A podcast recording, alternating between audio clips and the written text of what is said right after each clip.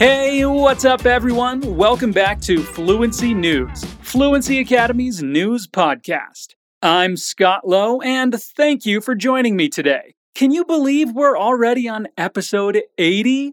But it doesn't matter if this is your first time listening or your 80th time, this is how it works. We bring you the most relevant news stories from around the world each week so you can improve your English and become informed. Before we jump into today's stories, let me just remind you to head over to fluencytv.com to have access to the transcript of this episode and all of our sources. There, you'll also find thousands of free lessons in all the languages Fluency Academy currently teaches, so make sure to check it out. Now, let's jump in. Our first story this week comes from Canada, where health officials have removed a ban on blood donations from gay men. The old rule prevented donations from men who have had sex with other men within three months of giving blood. Health Canada called the move a significant milestone toward a more inclusive blood donation system. As of September, Prospective donors will not be asked about their sexual orientation during the screening process, but instead about whether they engage in any higher risk sexual behaviors. The policy change comes after Canadian Blood Services, which collects blood and blood product donations across most of the country, submitted a request last year to scrap the rule. Canada's ban was first put in place in 1992 when HIV was poorly understood and thousands of blood recipients had recently been infected with the virus from donations. The donation ban was initially for life, but that policy was first eased in 2013 when men who had sex with men were allowed to donate after being abstinent for five years. That was later eased to the current three month period. At a news conference on Thursday, Prime Minister Justin Trudeau said the change was long overdue, calling the current approach discriminatory and wrong. Many countries instituted similar donation bans during the AIDS epidemic of the 1980s. Experts have found that the bans had little effect since blood is now systematically screened in advance for viruses, such as HIV and hepatitis B and C. Likewise, sexual orientation is not the cause for such sexually transmitted illnesses, having no correlation to their emergence. The UK lifted its own three month ban on blood donations from gay men last year. France, Greece, Israel, Hungary, Denmark, and Brazil have also recently lifted restrictions. And I'm going to have to agree with Prime Minister Trudeau. I think this change is long overdue. Agora vamos aprender rapidinho o que são adjetivos compostos em inglês. São adjetivos compostos de mais de uma palavra, mas têm um sentido único. Nessa história, nós temos alguns exemplos, como higher risk e three month. Esses compound adjectives, como são chamados em inglês, são fáceis de identificar porque são características divididas por um hífen. Então, quando você vê duas palavras com um traço no meio, bem provável que seja um adjetivo composto. E essas duas palavras podem ser substantivos, adjetivos, números, advérbios e verbos no present participle ou past participle. E como é que a gente usa compound adjectives? Exatamente como a gente usa adjectives em inglês. Você coloca antes de um substantivo na frase para descrever aquela coisa. Por exemplo, red car é um carro vermelho em inglês. Então, aqui, higher risk, por exemplo, é o adjetivo composto de behavior. Higher risk behavior, falando de comportamentos de maior risco.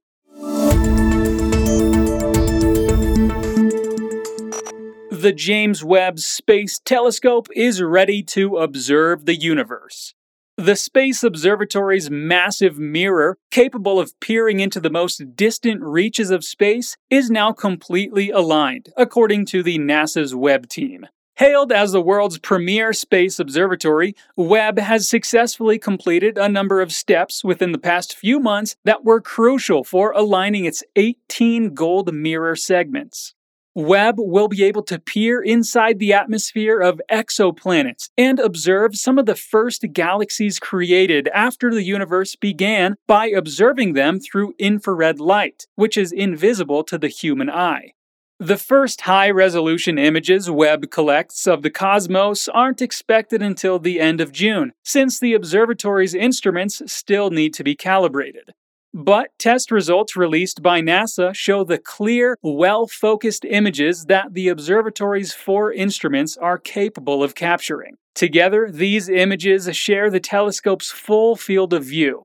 Webb's mirrors are directing focused light from space to each instrument, and those instruments are capturing images.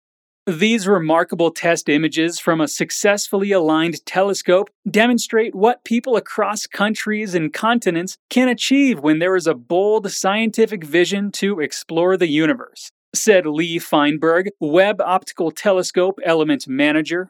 The telescope team expects that the observatory may even exceed the goals it was meant to achieve because it's already performing better than expected. For the next couple months, the team will ensure all of the instruments are calibrated and configured. And this winter, we'll see Webb's first glimpses that could unlock the mysteries of the universe. Em inglês, usamos o gerúndio em algumas situações diferentes. O ing é uma estrutura que pode ser usada de variadas formas e significados. Nessa notícia, temos as palavras by observing, uma preposição by seguida de um verbo no gerúndio, terminando em ing. Ó, para quem gosta de regras gramaticais, preste atenção aqui. Sempre que temos um verbo depois de uma preposição em inglês, o verbo vai ser acrescido do ing. Veja alguns exemplos simples. I'm afraid of going out by myself. Of going. He is used to walking in the rain. He is used to walking. You should apologize for being so rude. Agora você já sabe. Após uma preposição, todo e qualquer verbo deve ser escrito com ing. Você vai notar essas regrinhas com mais frequência com o uso e contato com inglês. É possível até que você já tenha sabido disso, mas não sabia que sabia. Algumas coisas nós aprendemos por contato e intuição, e não por saber as regras gramaticais.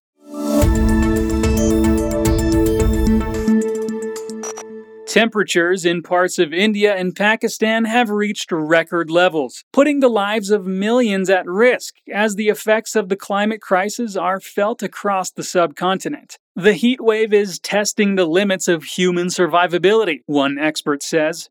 Locals have been suffering through weeks of temperatures that have repeatedly hit almost 50 degrees Celsius, unprecedented for this time of year. People have been driven into their homes, unable to work except during the cooler night hours, and are facing critical shortages of water and power. Last month, New Delhi saw seven consecutive days over 40 degrees Celsius, three degrees above the average temperature for the month of April, according to CNN meteorologists. In some states, the heat closed schools, damaged crops, and put pressure on energy supplies, as officials warned residents to remain indoors and keep hydrated.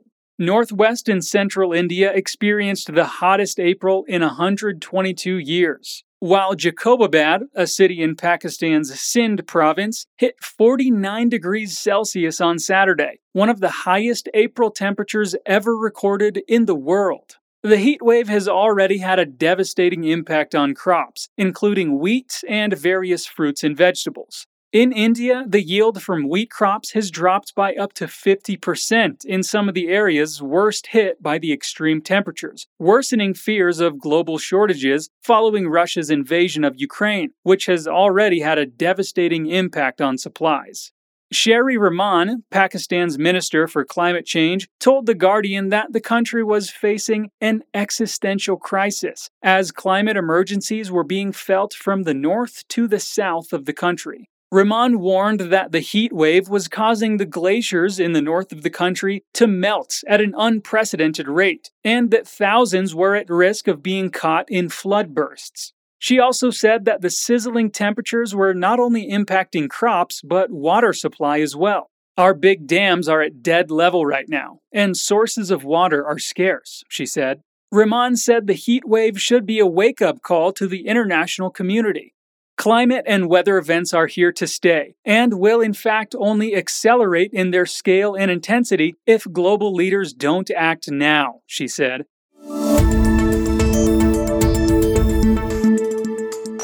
And our final story today comes from a group of engineers and scientists at the University of Texas. They have created an enzyme variant that can break down environment throttling plastics that typically take centuries to degrade in just a matter of hours to days.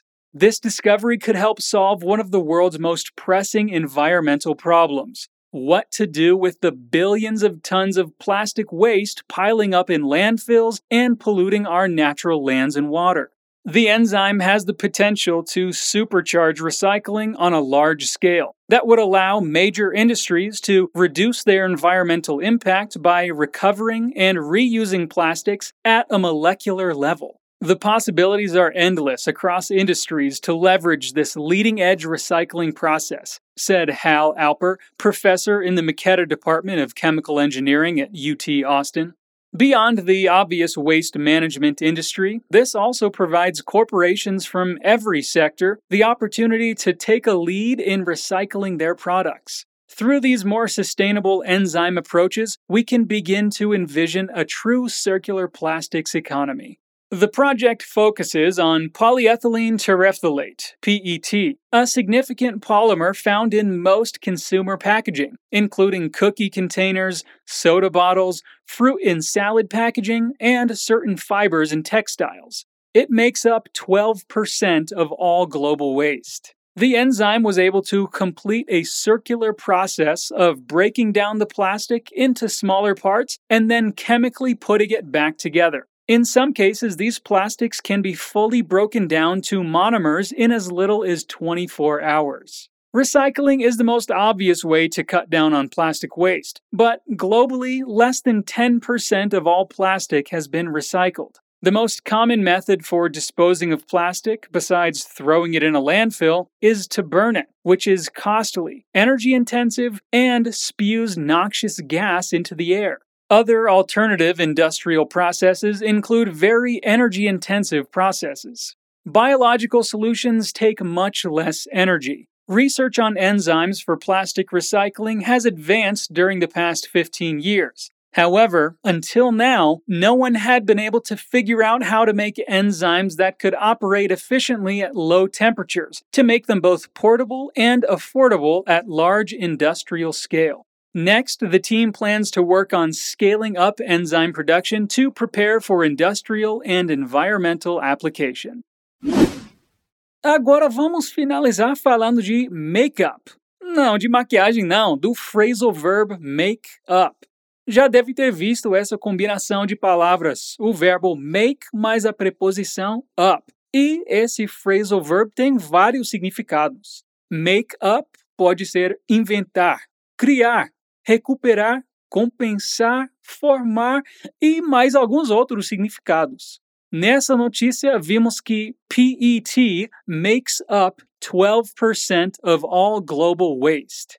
Nesse caso, make up significa compõe, no sentido de ser composto por. Então, esse plástico compõe 12% de todo o lixo global. E esse é um dos motivos pelos quais o contexto de uma palavra é mais importante do que o significado individual dela. Assim como no português, uma palavra pode ter mil sentidos, e você só vai saber o correto quando compreender o contexto em que essa palavra está inserida.